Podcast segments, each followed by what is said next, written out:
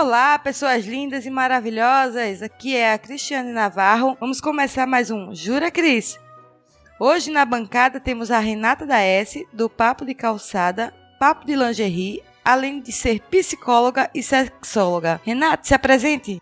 Sou eu! Oi, gente! Tamo aí no Jura Cris, um podcast para além da sua imaginação que, para além da sua imaginação, eu tava lá no dia que nasceu. Exato, dia que foi gerado. Além da nossa deliciosa Renata da S, temos também a nossa maravilhosa Josilene Carvalho, 50 anos, advogada, representante da Marcha Mundial de Mulheres, né, no estado de Pernambuco e ativista pelos direitos humanos. Josilene, se apresente. Olá, boa tarde a todas, boa tarde a todos. Estamos aqui para um diálogo, para é, trocar figurinhas e vamos ver o que é que essa tarde vai nos dar de boas trocas de figurinha. Mas aí, sou uma senhora de meia idade, tenho muita coisa para aprender, mas também tenho muita figurinha para trocar com as companheiras que estão nos ouvindo, com os companheiros de boa vontade.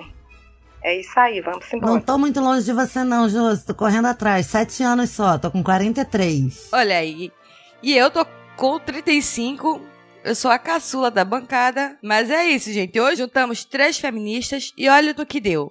O tema de hoje é violência contra a mulher. Eu pesquisei e no site da bbc.com Brasil e tenho mostrando aqui uma matéria e eu vou dar um, uma estatística, uma leve explanada pela, pela estatística, né, no, no caso do site. Violência contra a mulher. Novos dados mostram que não há lugar seguro no Brasil.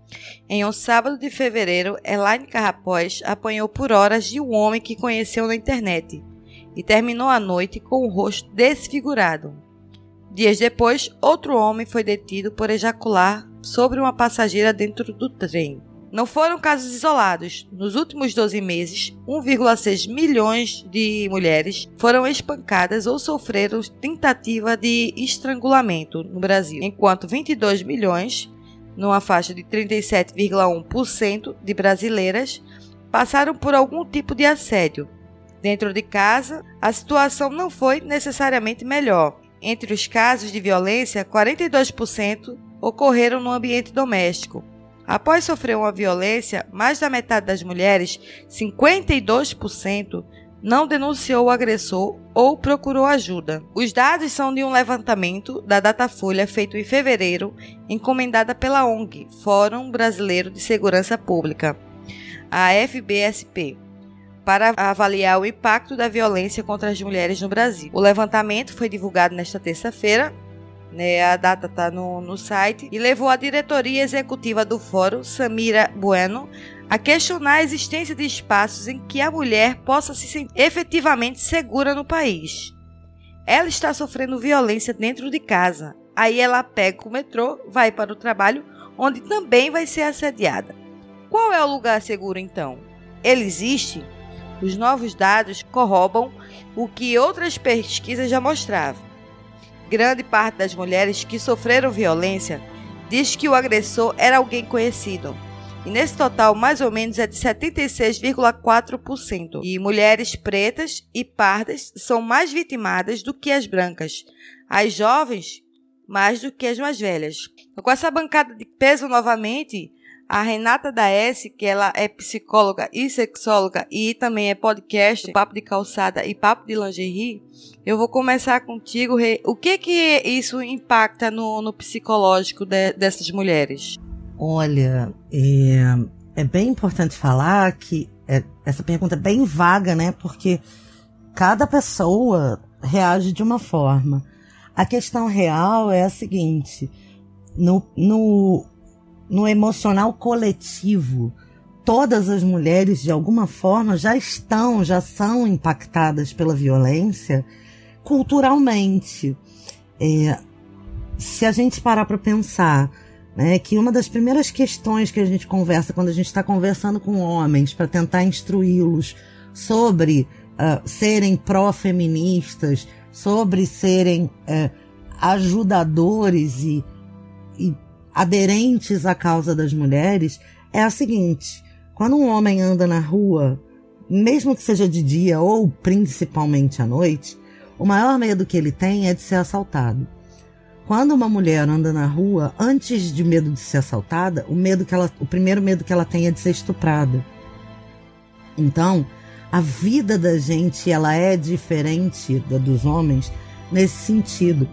É, classificar o que é violência ou como é violência, como a violência acontece, não só dentro de um relacionamento, mas numa sociedade, como você colocou aí, a questão do metrô, a pessoa sai do relacionamento abusivo e vai para um mundo abusivo.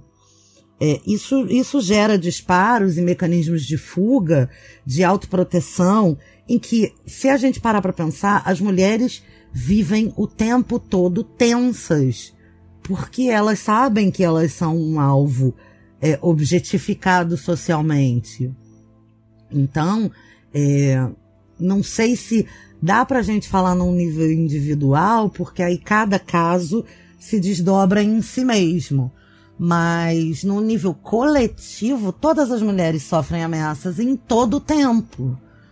Exceto aquelas que nunca saem de casa, mas aí a ameaça chega dentro da casa delas. Então, assim, é muito complexo esse tema e é muito delicado, porque é, é um sofrimento e é um desgaste psicológico que não tem descanso, né? E, Josilene, é, você como, como advogada e como representante da Marcha Mundial de Mulher, e também como uma das criadoras e ativista pelos direitos humanos, é, numa situação em que a mulher que é agredida ela se apaixona pelo próprio agressor.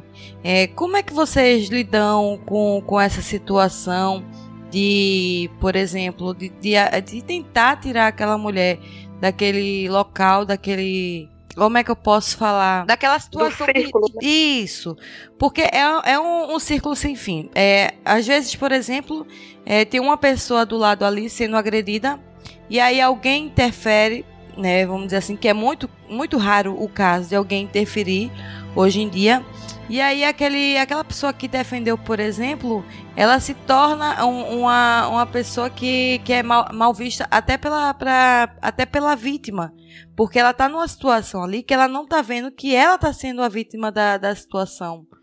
É, como é que vocês agem nesse, nesse momento? E até muitas vezes elas voltam para o ambiente em que, que ela está sendo coagida, agredida, está sofrendo a violência. Então, primeiro eu quero é, abordar o seguinte que a, a mulher, quando está em situação de violência doméstica e familiar, ela está numa situação extremamente fragilizada. E as suas relações sociais, a sociedade, a família, ainda é, perpetua com a linguagem de dizer ruim com ele, pior sem ele. Então, ainda há uma naturalização dessa violência. A mulher é, que sofre violência doméstica, ou, ou, ou, a família como um todo, né? Porque quando se afeta uma mulher, se afeta toda a família, se agride toda a família. Onde ela deveria estar mais protegida, que é o lado dela, é justamente no local onde ela está sendo mais afetada no seu direito de viver sem violência. E os dados que você trouxe na leitura, é, na primeira leitura, você traz um caso de importunação sexual e bem, e bem colocado pela, pela nossa querida psicóloga Renata, da, das, da, da fragilidade, mas também do desafio de uma mulher exercer os espaços públicos. Né? Você trouxe um caso é, tipificado na lei de importunação sexual, que é a última lei conquistada nas relações de gênero por nós mulheres, que foi em 2018 pela Lei 13.718. Mas eu estou querendo dizer, a partir disso, que, a, que nós mulheres no Brasil passamos por, por várias conquistas legislativas. Nós tivemos, em 2006, a conquista da Lei Maria da Penha, a 11.340. Em 2018, a gente tem, em 2015, a gente tem a conquista da lei do feminicídio, que é a 13.104. E agora, em 2018, tivemos a conquista da lei da importunação sexual, a 13.718. E eu estou fazendo essa, esse resgate porque a cada momento nós mulheres no Brasil precisamos de um marco legal para nos proteger e para dizer à sociedade que nós temos o direito de viver sem violência. Isso é positivo, mas por outro lado nos leva a, a uma reflexão de que a cada momento a gente precisa de um marco para nos proteger. Isso significa que o machismo dentro dessa relação de uma sociedade extremamente patriarcal e machista, ela avança a cada momento para dizer que o local público também não é o local desta mulher. E isso se agrava é, mais ainda quando a gente. Aí eu vou um pouco mais ali atrás, quando a gente, quando eu digo a gente, nós mulheres sofre, sofremos um golpe é, no governo federal. Quando a Dilma sofre esse golpe, a gente diz e a gente aponta como um golpe misógino, né? porque foi um golpe. Eu, eu não estou dizendo que a gente tem que concordar com a política que a Dilma implantava ou que não discorda. Eu estou dizendo que esse golpe foi um golpe misógino e ele se reafirma como golpe misógino quando o, o, o vice-presidente assume a, a, a presidência da República e faz uma fala dizendo que agora sim as mulheres estavam muito bem representadas, que elas eram lindas, recatadas e do lar. Em seguida, a gente, infelizmente, é, ganha ou a gente avança, entre aspas, com o governo de, de Bolsonaro que é extremamente misógino, né? onde a gente está vivenciando um momento de pandemia no Brasil, onde a gente vê uma ministra que não se pronuncia absolutamente em nada e onde os índices de violência doméstica familiar no país ele aumenta porque as mulheres estão em isolamento social, elas estão mais em casa mas seus agressores, seus antagônicos também estão. Então isso é muito ruim. Josi, sem querer te cortar, é, só para dar alguns números disso, uh, em São Paulo, a violência contra a mulher dentro do lar em quarentena subiu de 20 a 35% em notificações. No Rio de Janeiro, esses números chegam a 50%. No Recife, aí para falar da tua região, eles chegam a 25%. E em todas as regiões do Brasil se pode tirar uma média entre 20 e 45% de aumento de notificações, fique claro, não é o número de aumento de casos necessariamente, porque os casos de violência doméstica são subnotificados pela vítima ou até pelo entorno. É, eu queria deixar aqui para vocês uma indicação, é, se a Cris me permitir, que eu fiz um episódio inteiro do Papo de Lingerie sobre, chama Relacionamento Abusivo, sobre a Lei Maria da Penha, que é o terceiro é, mecanismo de proteção à mulher mais importante e mais completo do mundo. E nesse episódio de 30 minutos eu detalho é, quais são os tipos de violência que a lei contempla, como essa, essa violência é classificada e é, para que as pessoas fiquem atentas, inclusive a notific as notificações que podem ser feitas por terceiros anonimamente no número 180. Então, se você tá com a gente nessa briga, se você tá com a gente na proteção às mulheres, lembre-se sempre de dizer que qualquer pessoa pode ligar 180 para denunciar uma situação de violência contra a mulher. E pode fazer essa denúncia anonimamente, porque é a cultura de que em briga de marido e mulher não se mete a colher já precisa ter acabado há muito tempo. E a gente vai repetir isso aqui para você hoje e em todo lugar que você encontrar a Josi, a mim ou a Cris, a gente vai aproveitar cada oportunidade para te dizer. Diz que 180 e denuncie, porque não é não e depois do não, tudo é violência. Só para completar o que a Rê falou, que a Renata falou, é houve situações em que eu fiquei indignada, porque eu moro em um condomínio fechado. E aí houve é, um tempo desse é, casos de, de violência né, dentro do, do condomínio. E eu liguei para a portaria, é, não pelo fato de estarem fazendo barulho, porque para mim não me incomoda, de jeito nenhum, mas pelo fato de você ver que a situação estava bastante grave. E aí a portaria me falou que não podia interferir porque a portaria do condomínio não estava autorizada a fazer denúncia nem ligar para a polícia, mas que se os moradores ligassem, a polícia poderia entrar. Eu quero dizer que eu não concordo com isso, por mais que digam que no curso lá de vigilante, não sei das quantas, que é, eles ensinam isso porque depois a mulher volta pro rapaz lá, pro homem, qualquer coisa assim, e ainda corre o risco de jogar um processo contra o condomínio por causa. Então eu queria deixar claro que o, o como eu deixei claro para a pessoa que estava de plantão que se alguma coisa acontecesse, a primeira pessoa a, a ir testemunhar contra o condomínio seria eu, porque isso é uma omissão de socorro. Isso não é questão de escolha da vítima. Quando alguém está em, em, em situação de risco, é obrigação de qualquer um é, ajudar. Não pode ajudar diretamente? Ok, a gente entende. Mas vai para um cantinho mais reservado, liga para a polícia, liga para 180, chama qualquer pessoa porque ali poderia estar a sua mãe, ali poderia estar a sua irmã, ali poderia estar uma filha sua, ou uma neta sua, ou qualquer outra pessoa. Eu acho que as pessoas precisam parar para pensar e de que e se fosse comigo, porque se não não na questão ali é, os números, né, é, das estatísticas, a partir do momento que os números virassem nomes próximos à família, as pessoas, eu acredito que as pessoas começariam a, a ter uma consciência maior de que precisaria ajudar.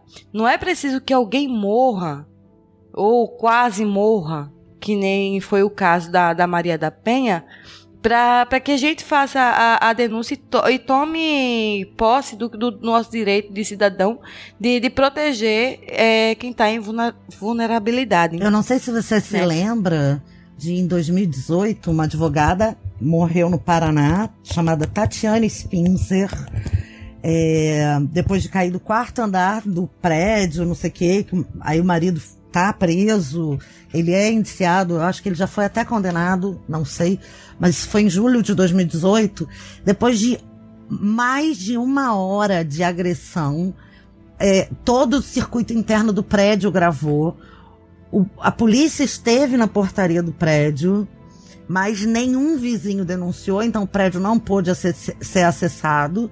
Ela apanhou em todos os andares, apanhou no elevador, apanhou na garagem, apanhou em casa, apanhou no corredor e depois ela morreu. Depois de tanto tempo, ela morreu. Esse não é um caso isolado, mas é um caso que ficou muito conhecido porque a imprensa teve acesso às imagens. E assim, ficou quase todo mundo pensando como isso aconteceu e ninguém denunciou, ao mesmo tempo que quando acontece do lado da gente, a gente não denuncia, né? É surreal. Sim. E como aquele outro caso também que aconteceu da mulher conhecer um rapaz pela internet e ela toda vez corria dele. Teve um dia que ele fez, ah, vamos se encontrar, não sei o quê. E aquele dia ela tava meio que é, na dúvida, mas acabou concordando. E aí o cara entrou no, no quarto dela, na, na casa, no apartamento dela, e do nada começou a, a agredir. E ele era lutador de MMA. Começou a agredir ela, agredir, agredir, agredir.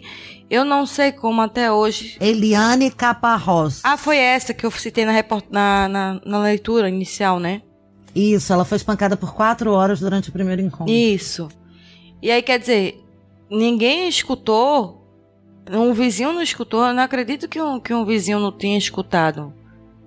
Ah, porque ligou o som alto. É importante ressaltar um dos avanços que, para a gente sair desse círculo de violência doméstica familiar, que a Lei Maria da Penha traz, é justamente esse elemento de que a agressão a uma mulher dentro de casa, ela sai do âmbito privado e passa a ser de interesse público. Isso significa que esse processo e esse inquérito, ele segue incondicionado à vontade da vítima. Então, antigamente não, a mulher precisava, ela comparecia na delegacia, ela fazia o boletim de ocorrência, mas ela tinha que expressar a vontade desse inquérito seguir. Agora não, com a Lei Maria da Penha, esse é um, um, um diferencial e é um avanço para a gente. essa agressão, esse crime, ele deixa de ser de âmbito privado e passa a ser de interesse público. Então, por exemplo, dentro de um condomínio, é de responsabilidade de todos acionar a polícia, principalmente de quem administra esse condomínio. Então, esse exemplo colocado aí, é, como dentro do transporte público, é de responsabilidade tanto daquele que está na condução do veículo, como aquele que está também é, trabalhando como é, cobrador de ônibus. Então, a responsabilidade é um dever de todo cidadão, de toda cidadã, a, acionar a polícia e prestar socorro a essa mulher. A Lei Maria da Penha garante esse, esse elemento. É, esse é um dos diferenciais. Antigamente, quando a, a, o crime era tratado como menor potencial ofensivo, era tratado numa lei 9099 barra 95 e era e as mulheres compareciam na delegacia prestava queixa, ficava por isso mesmo. Muitas vezes as Ainda mulheres eram conduzidas. Né? Elas tinham que se encontrar de novo com o agressor, dar prosseguimento na queixa e tal. Outra coisa, o, é, todo, todo inquérito criminal é necessário testemunha. Na, na relação da violência doméstica familiar, essa testemunha ela não, pode, ela não precisa ser aquela testemunha que presenciou o fato. Basta ser só aquela testemunha que ouviu falar. Então, por exemplo, as mulheres, quando elas estão em situação de violência, ela tem uma amiga, ela tem uma irmã, ela tem uma vizinha, ela tem uma prima, ou a mãe, ou a avó. Ela tem uma outra mulher no qual ela sempre relata esse, esse sofrimento né, até chegar às vias de fato. Então, essa pessoa com quem ela relata durante todo esse período, essa pessoa pode e deve servir de testemunha dentro desse processo. Que até então é, é, é não precisa, a pessoa esteve presente, presenciou o crime para poder é, servir de testemunha dentro dessa relação processual.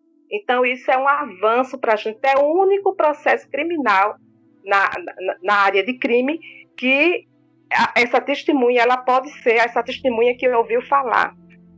Ô, Cris, eu Oi. queria dar um saltinho atrás, que é o seguinte. Fica à vontade. Uma das questões que a gente precisa quando a gente fala da Lei Maria da Penha, quando a gente fala de violência doméstica, é entender, pelo menos no âmbito psicológico, que, hum, sei lá, muito, é muito grande o número de vítimas de violência que não se reconhecem em um relacionamento abusivo. As pessoas naturalizaram tanto a violência doméstica ou relacionamento abusivo que é, hoje a gente sabe que bater, puxar cabelo e agredir fisicamente é crime. Mas é, as pessoas desconhecem a violência patrimonial, a violência psicológica, a violência moral, né? Todos os dispositivos que a lei aciona. Então é muito importante que a gente também possa sempre fazer um trabalho de conscientização de que relacionamento abusivo não começa com um tapa, não começa com porrada, não começa com feminicídio. Relacionamento abusivo começa com abuso psicológico. Começa com com você não é bonita o suficiente, ninguém vai te amar, você não é competente, você só tem a mim, alienação de todos os amigos, alienação dos parentes. Esse abusador vai distanciando essa mulher da vida dela social de forma a ele poder manipular a mente dela para que ela fique refém dele. E aí sim, obviamente, as, os graus de violência vão aumentando. Porque eu sempre digo lá no Papo de Lingerie, eu vou dizer aqui também: violência não diminui, violência só aumenta. A violência começa menor e vai piorando.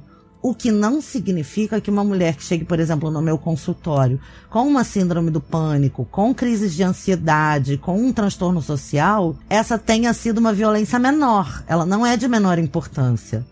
Mas ela foi causada gradualmente e é para isso que a gente precisa conscientizar as pessoas, para que elas olhem para o relacionamento delas e entendam que mexer no meu celular não é legal, tomar conta do meu dinheiro não é legal, usar as minhas coisas não é legal, é, me tratar mal não é legal, me dizer que eu não sou amada, que eu não sou suficiente, que eu...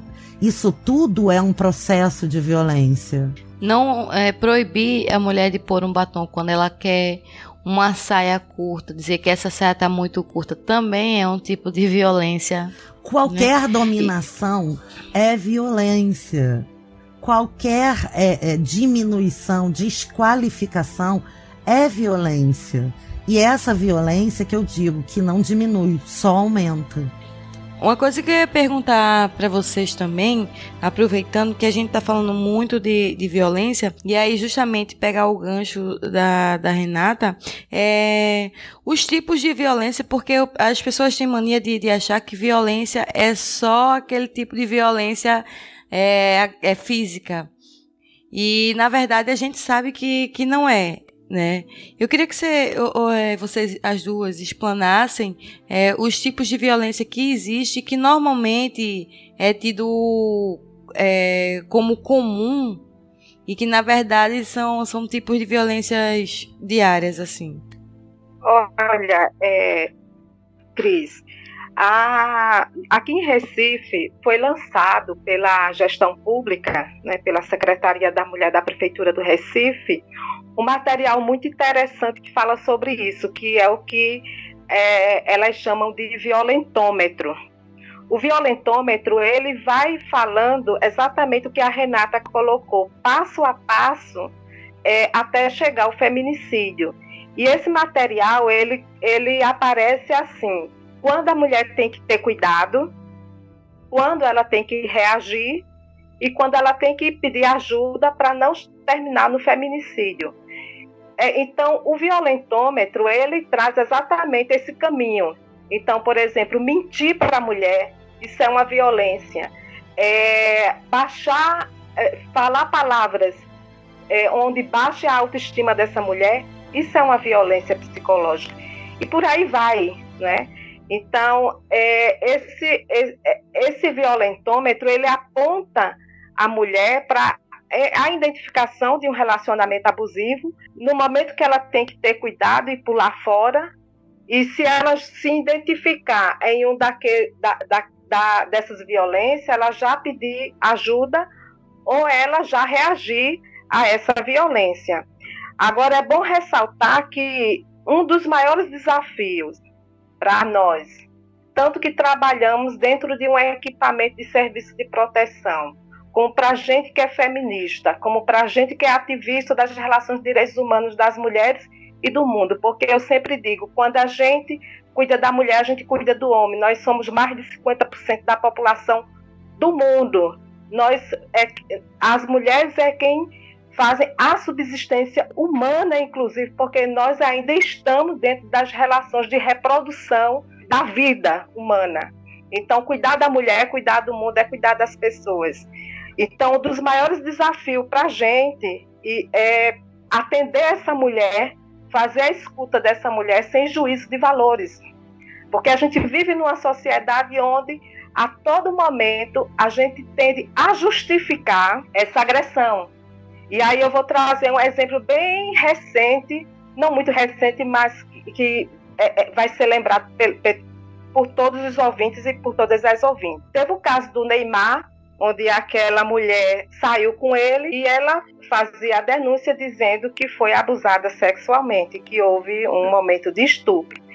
E essa mulher foi muito questionada.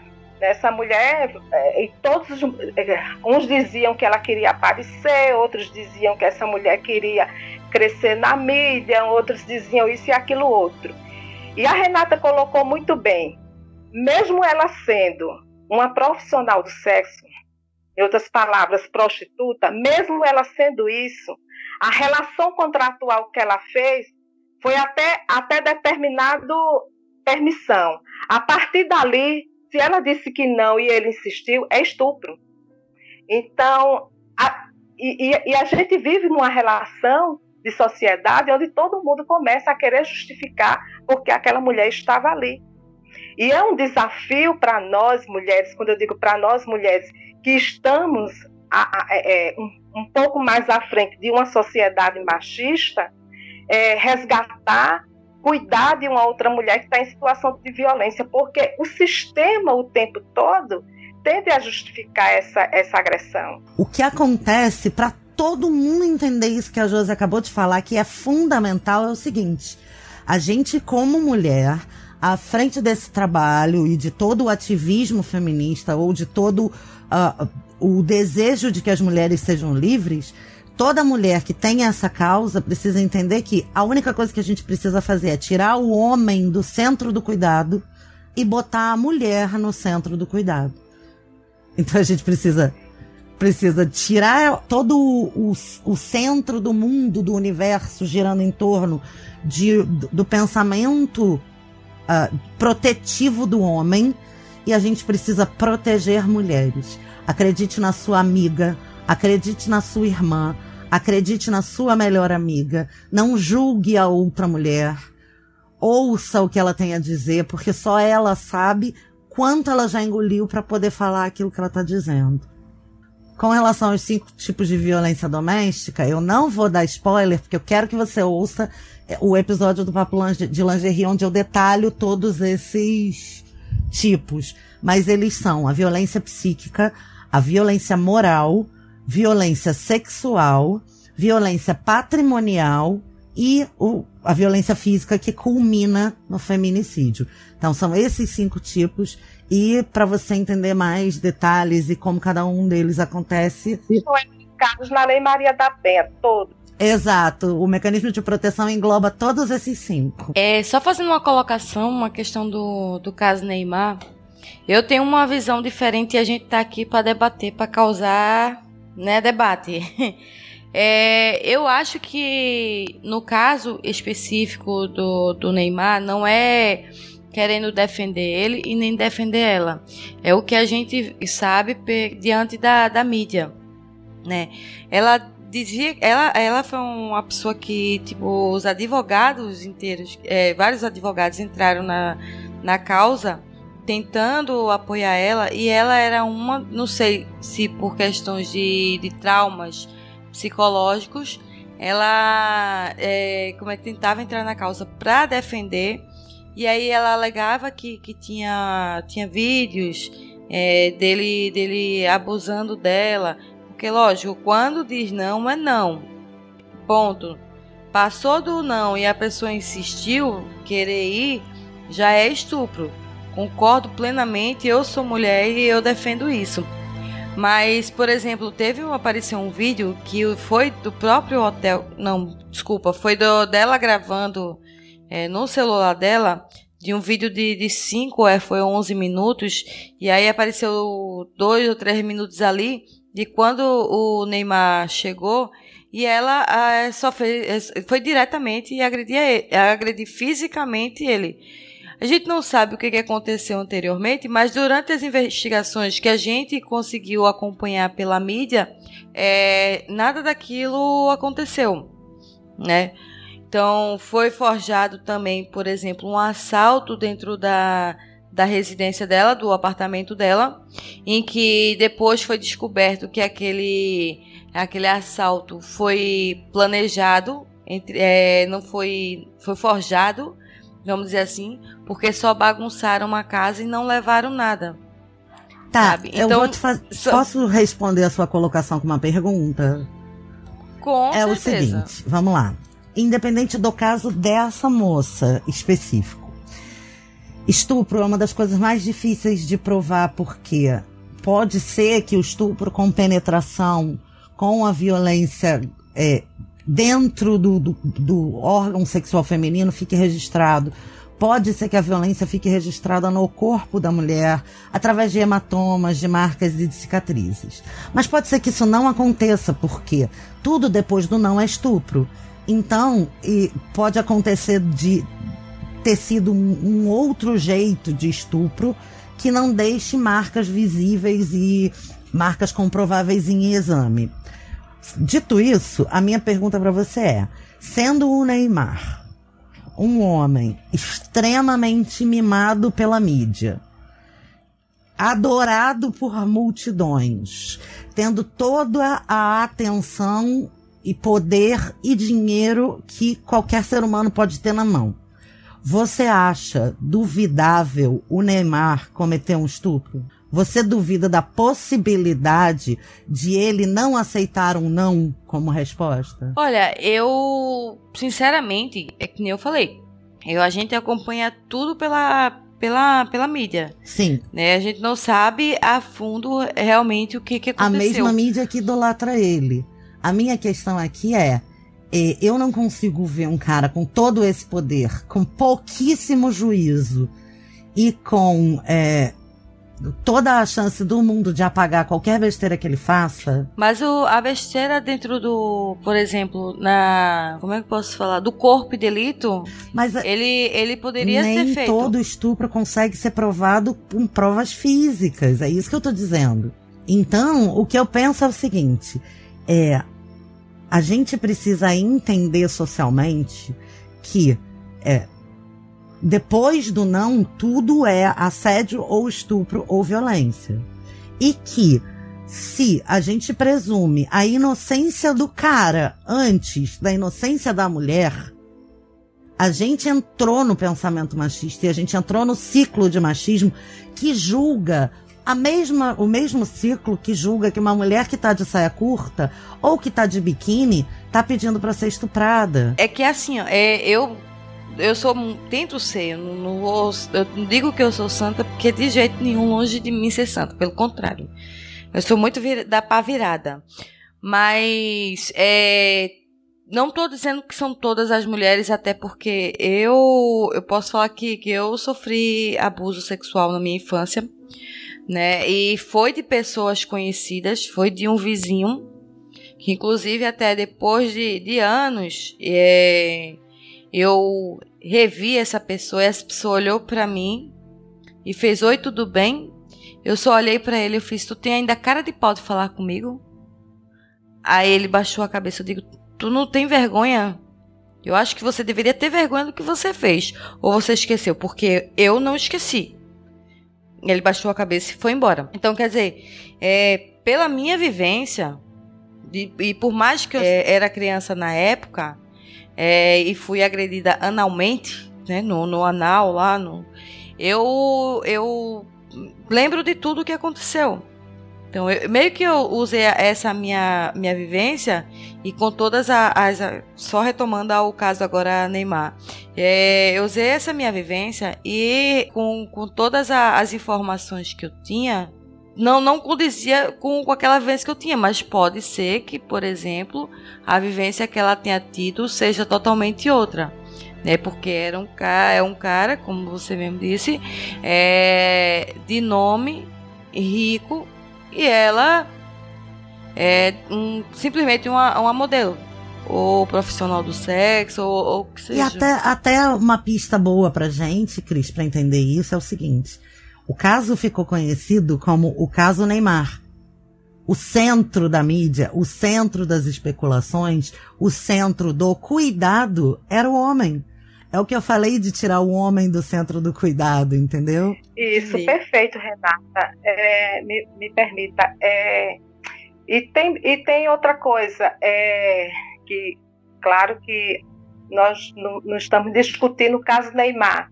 Nós estamos falando nós estamos falando de, de que o estupro é, é, é um crime no qual as mulheres sofrem, não é? E eu quero trazer um dado aqui também bem importante, que é o seguinte: as mulheres casadas são as que mais sofrem estupro. Porque as mulheres que sofrem violência doméstica familiar, elas, obviamente, elas, elas perdem a libido. Elas perdem o desejo sexual. No momento que elas perdem esse desejo sexual, elas sofrem estupro, estupro diariamente. E eu jamais posso dizer que essa mulher não sofre estupro. Porque o relato, eu já, eu já, já é, tive a, a, oportunidade de fazer várias escutas da, das mulheres, e no quanto é, é, é, esse crime é um crime que afeta a alma da mulher e o estupro, ele não é só aquela, aquela situação de a penetração. Não, e é, é isso, é esse estupro que eu tô falando, Josi, que você não vai conseguir comprovar em, corpo, em exame de corpo de delito. Aquele casal que já tem uma intimidade é, afetivo-sexual, aquele homem não vai, não vai necessariamente rasgar a vulva quando penetrar. Ele vai fazer um sexo não consentido, mas sem machucar. E esse estupro, o exame de corpo de delito não, não comprova. A gente tem que acreditar nessa mulher. E simples assim. É por isso que, que eu tenho dito e tenho dialogado com, com, com as mulheres, com as camaradas e com as companheiras, de dizer o seguinte: para a gente é um desafio muito grande estar dentro de uma sociedade machista, numa relação extremamente patriarcal, e a gente acolher essa mulher sem julgamento. Entender que o relato dessa mulher, o que ela está colocando, é um, é um relato real, é um relato de sofrimento no qual a, a gente tem um papel de acolher essa mulher, abraçar essa mulher, dizer a essa mulher que ela não está sozinha e que, ela, e que é possível ela ter um outro caminho. Então, esse é um dos maiores desafios.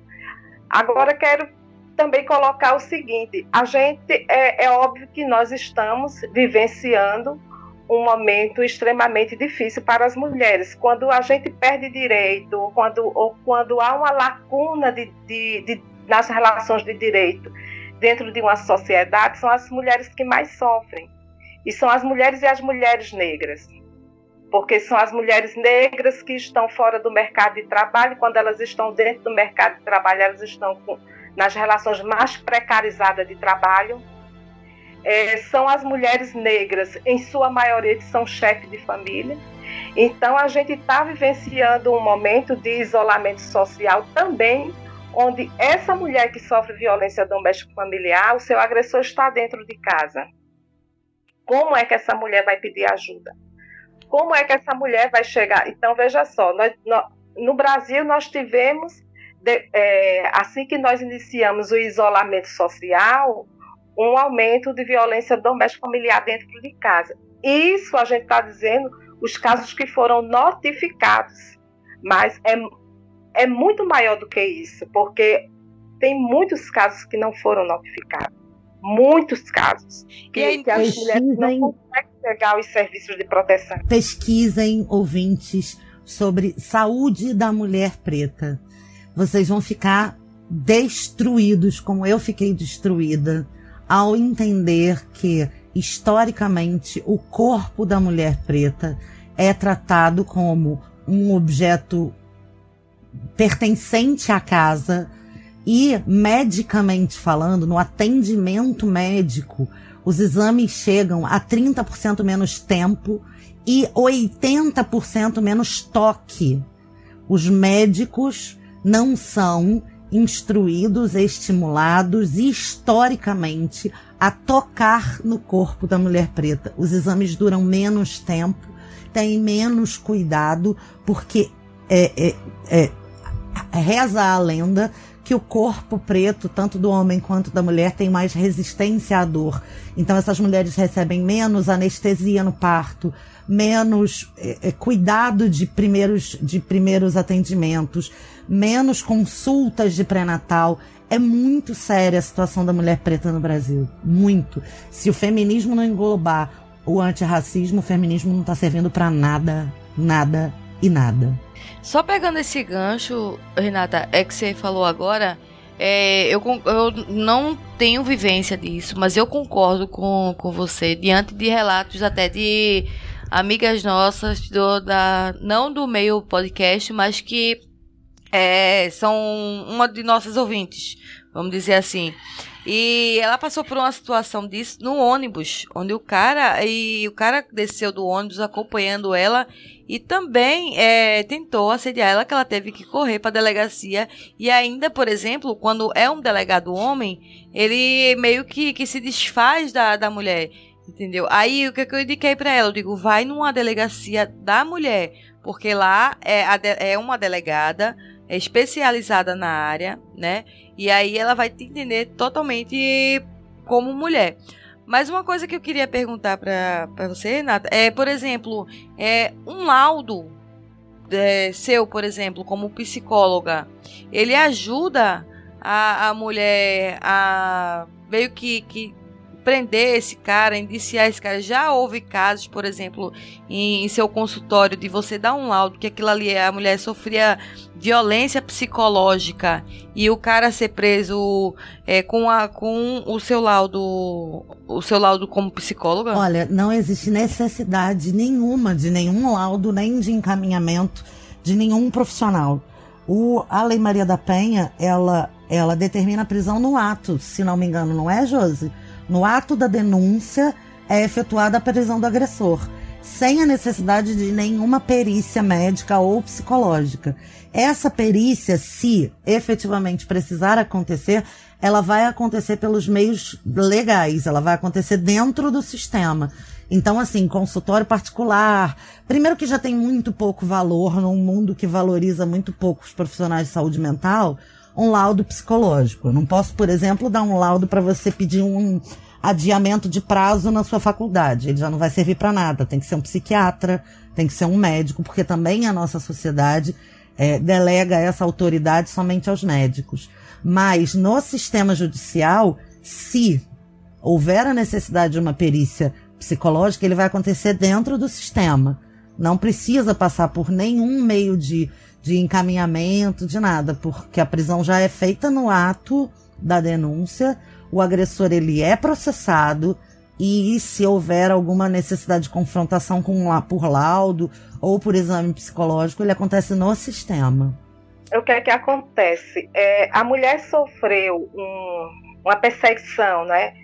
Ou, quando eu digo perseguição, ela sofre violência psicológica, então ela resolve fazer essa denúncia ela faz essa denúncia, a partir dessa denúncia é instaurado um inquérito policial, não é? A delegada vai ter que concluir esse inquérito, independente do desejo da mulher ou não. No momento que ela faz o boletim de ocorrência, o inquérito é instaurado, porque o, o, esse inquérito ele deixa de ser de interesse privado para ser de interesse público. Então, ali, o, o Ministério Público vai exigir que, que, que esse inquérito seja concluído. Na conclusão do inquérito, a delegada vai representar esse agressor ou não. Pode acontecer dela não representar. Se ela não representar, é um direito da mulher conversar com o Ministério Público para que o Ministério Público faça essa representação. E aí gera um processo criminal. No momento que gerar um processo criminal já dentro desse boletim de ocorrência, ela pode, inclusive, solicitar medida protetiva, porque com a solicitação de medida protetiva, ele obrigatoriamente, ele tem, por, por determinação legal, ele tem que, que é, se afastar dessa mulher, ele não pode procurar ela, nem por meio de WhatsApp, nem rede social, Facebook, carta, um recado de mensagem, nada, absolutamente nada, nem recado por ninguém. Ele tem é, obrigação, por determinação judicial, de se afastar dessa mulher. Caso ele descumpra essa medida protetiva, ela comunica novamente à delegacia e aí aonde foi distribuído essa solicitação de medida protetiva, que é feito na delegacia, a juíza determina a prisão desse agressor. Então é assim que funciona. Eu quero é, aproveitar a oportunidade para dizer aos ouvintes e, e, e aos ouvintes que é necessário que a mulher faça a denúncia. Você, mulher que está passando por situação de violência doméstica familiar ou outro tipo de violência, faça a denúncia. Nós ainda estamos em um cenário onde as mulheres dizem, onde algumas mulheres elas dizem, se eu fizer a denúncia vai ser pior, ele vai me matar. A ausência de denúncia é justamente o contrário, deixa essa mulher numa situação mais fragilizada ainda. Com a denúncia, ela vai ter a proteção das autoridades, as autoridades têm por obrigação de buscar a eficiência da lei, da eficácia da lei, e tem a obrigação também de cuidar dessa mulher. Então é importante que ela faça a denúncia. É fundamental para a proteção dela que ela faça a denúncia. E tem muito, mas muito, muito não é pouco, agressores presos, porque eles compreendiam que a, que a lei não, não, não funcionava, que a lei não funciona. Em relação a, a, a laudos de, de, da área de psicologia, não é a minha área, mas eu posso dizer que, a, que hoje, por exemplo, nós tivemos recentemente uma alteração na Lei Maria da Penha que diz o seguinte: a mulher que passou por uma situação de violência doméstica familiar e teve o seu psico afetado, que em sua maioria tem, é um direito dela buscar um laudo na, na, na área psiquiátrica para que ela seja afastada do seu trabalho sem perca salarial aquela mulher que trabalha é um direito dela, para ela cuidar da vida dela, para ela se reerguer, refazer a vida dela. Então a lei determina isso também. É, eu mais uma pergunta para a gente encerrar esse último bloco. É, Existe apoio a essas mulheres é, que sofrem de violência doméstica ou física ou psicológica? Existe algum albergue ou centros de ajuda que possa estar tá dando um apoio a essa mulher enquanto ela, por exemplo, ela, ela para ela sair dessa situação de risco? Aqui em Pernambuco, nós temos 185 cidades. Dentro de Pernambuco, nós estamos nas 180 cidades com serviço de proteção à mulher. Eu posso elencar algumas coisas em relacionado a Recife, porque eu faço parte também desse serviço de proteção. Então, em Recife, nós temos o Centro de Referência Clarice Lispector, no qual a gente tem uma equipe multidisciplinar, onde vai acolher essa mulher e nós vamos fazer a primeira escuta dela através de um assistente social. A assistente social levanta é, a demanda dessa mulher, porque cada caso é um caso, tem casos muito complexos, muito complexos mesmo, onde o agressor é, faz parte de, de, de, comando, inclusive criminoso. Não é? Nós temos também casos de mulheres onde o seu agressor é do Poder Judiciário. É, nós temos casos de, de mulheres que seu agressor é da relação política. Então, é um desafio para esse serviço é, acolher essa mulher e fazer seus encaminhamentos dentro dessas relações tanto de poder e dentro dessas relações de poder criminosa também. É um desafio porque, além da gente proteger a mulher, a gente também tem que proteger a equipe. Então, em Recife, nós temos o, o, esse centro onde a mulher chega e é acolhida. Se ela tiver com boletim de ocorrência, o serviço vai acompanhar o processo dessa mulher, saber se, se a delegacia, se a delegada concluiu o inquérito, se foi encaminhado a solicitação de medida protetiva dessa mulher. Caso ela também não tenha, nós vamos acompanhar essa mulher para que ela tenha esse atendimento e dar prosseguimento para resgatar essa mulher para ela viver uma vida sem violência. E temos e, e paralelamente a gente também tem um atendimento psicológico. A maioria das mulheres elas quando chegam nos serviços, ela, elas chegam é, extremamente fragilizadas. E é fundamental esse acompanhamento psicológico para resgatar essa mulher, para fortalecê-la no sentido de romper com esse círculo. Eu digo, é, eu tenho observado que é uma das maiores demandas nossa, inclusive dentro do serviço. Tem mulher, inclusive, que ela chega sem um boletim de ocorrência.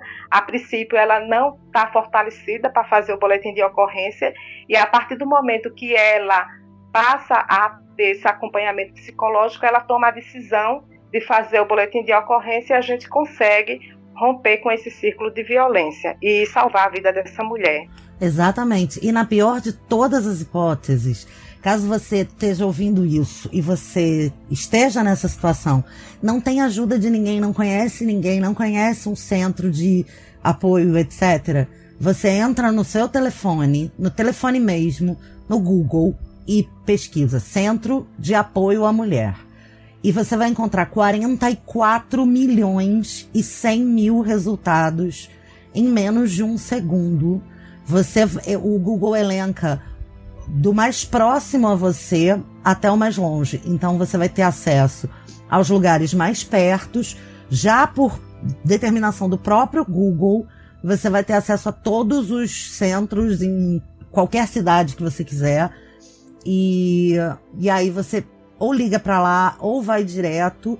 Que mesmo que você não tenha ainda um boletim de ocorrência e não tenha coragem de fazer a denúncia, você vai encontrar grupos de apoio, você vai encontrar atendimento psicológico, de forma que você possa se estruturar e entender como esse processo vai acontecer com você. Meninas, chegamos a, ao fim de mais um episódio, infelizmente, porque esse debate vai longe.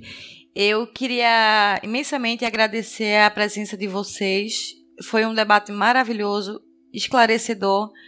É, eu queria pedir para para Josi é, falar as suas redes sociais, onde é que a gente te encontra, é, de, e dar um, uma, uma conclusão. O que, que você achou do, do nosso debate? Suas considerações finais. Primeiro, eu quero agradecer o convite, né, feito. É, Para mim é um prazer muito grande conversar e discutir com sobre esse tema, não é? Gostaria de estar conversando outras coisas, mas desde 1987 que eu estou na rua, não é? é discutindo sobre as relações de, de empoderamento feminino e de, de romper esse círculo de, vi, de violência doméstica familiar. Porque fui, porque fui vítima, né? Eu tive um, um pai que é, passou um período e eu acreditava que minha mãe não só minha mãe, mas todas as mulheres poderiam romper esse círculo de violência. Então eu discuto esse tema, essa pauta, desde 1987, quando levei minha última pisa, porque ia para a rua discutir em roda de amigas o que é que poderíamos fazer para e o que poderíamos discutir nas relações políticas para romper o círculo de violência e para que a gente pudesse ter mais direito é, dizer para cada mulher que não se sinta culpada, você não tem culpa, a culpa não é sua. Dizer a você, mulher, você não está sozinha, nós estamos aqui. Se você não, como bem diz a Renata, se você não consegue chegar a um serviço de atendimento e proteção à mulher, chega ao movimento de mulheres, chega a, a, a uma amiga mais próxima, mas busca ajuda, não, não, não se sinta só, porque você não está sozinha. Um beijo no seu coração, um beijo no coração da Renata. Foi muito, um, foi um prazer estar à tarde com vocês. Gostaríamos de estar conversando outro, outro tema, mas infelizmente o Brasil ainda é o décimo país que viola direitos e direitos humanos das mulheres. Por isso, nós temos que abordar o tema e temos mais do que nunca está na, nessa luta. É isso. Renata da S, sua lindona. Oi, amor. Agora suas considerações finais, suas redes sociais, onde é que a gente encontra. Eu sei onde encontro você, né? Mas eu queria que você dissesse pra gente onde é que a gente encontra você e quem quiser fazer uma consulta, como é que faz? Então, vocês me encontram no Papo de Calçada, no Papo de Lingerie, no TV na Calçada, são os três podcasts dos quais eu faço parte. No Twitter, Renata da S. E Manda mensagem para Cris se você quiser falar diretamente comigo para fazer consulta ou alguma coisa. Quero agradecer a Josi. É, foi maravilhoso ter é, esse ping-pong contigo. Adorei. Parabéns pela sua luta. E quero dizer, agradecer a Cris pelo convite, por esse é, é convite tão carinhoso e pelo acolhimento. É, e dizer para você, ouvinte, que a sua existência importa tem muita gente aqui fora que se importa com você. Tem muita gente trabalhando para que você tenha mais direitos. É, encontre o seu lugar. Se o seu relacionamento não te faz bem, não te melhora e não faz você exercer o seu potencial, esse relacionamento tá te destruindo, tá te diminuindo. Então, procura um jeito de encontrar quem te faça bem, amiga, mãe, tia, é, etc. E um serviço de apoio, porque você vai encontrar todas as ferramentas. O Brasil tem o terceiro melhor dispositivo de proteção às mulheres vítimas de violência do mundo. Reforçar o que a Josi disse: a culpa nunca é da vítima. E a última coisa que eu quero dizer é acredite sempre na mulher. Obrigada, gente. Um beijo. E eu sou Cristiane Navarro e eu, minhas considerações finais de hoje é: eu fui abusada sexualmente é, e complementando como vítima de estupro também na infância, que eu passei muito tempo me achando culpada por aquilo que tinha acontecido. Não, não fui culpada. Culpada é o doente ou, ou, ou qualquer outra pessoa que está é, fazendo o ato da agressão, seja ela verbal, seja ela sexual, seja ela fixa, física, desculpa, seja ela psicológica. E não, vocês não são culpados. Quem são culpados são os agressores. Então, vítimas, denunciem, é, liguem 180, é, é, procurem centros de. Só reforçando um, procurem centros de atendimento à mulher. Quando não se sentir à vontade em uma delegacia normal.